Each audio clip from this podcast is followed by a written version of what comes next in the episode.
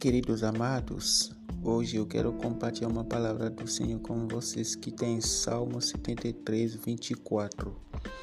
O Senhor me guia com sabedoria nessa terra e depois me recebe com glória.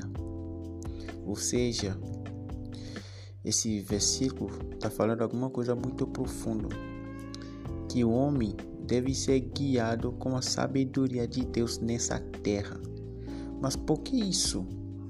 Sim, porque a terra, esse mundo é vaidade.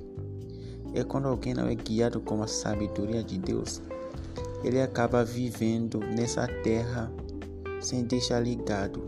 Porque quem vive com a sabedoria pensa na eternidade, pensa nas coisas eternas, não gasta o tempo procurando dinheiro procurando sucesso, correndo atrás das coisas que perecem, mas ele corre atrás das coisas que é eterno, que é valorizado.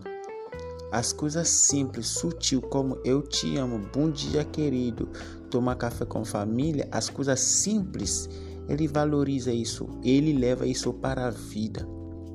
Mas o tolo, que não é sábio, que não é guiado com a sabedoria de Deus, ele anda sem pensar na eternidade.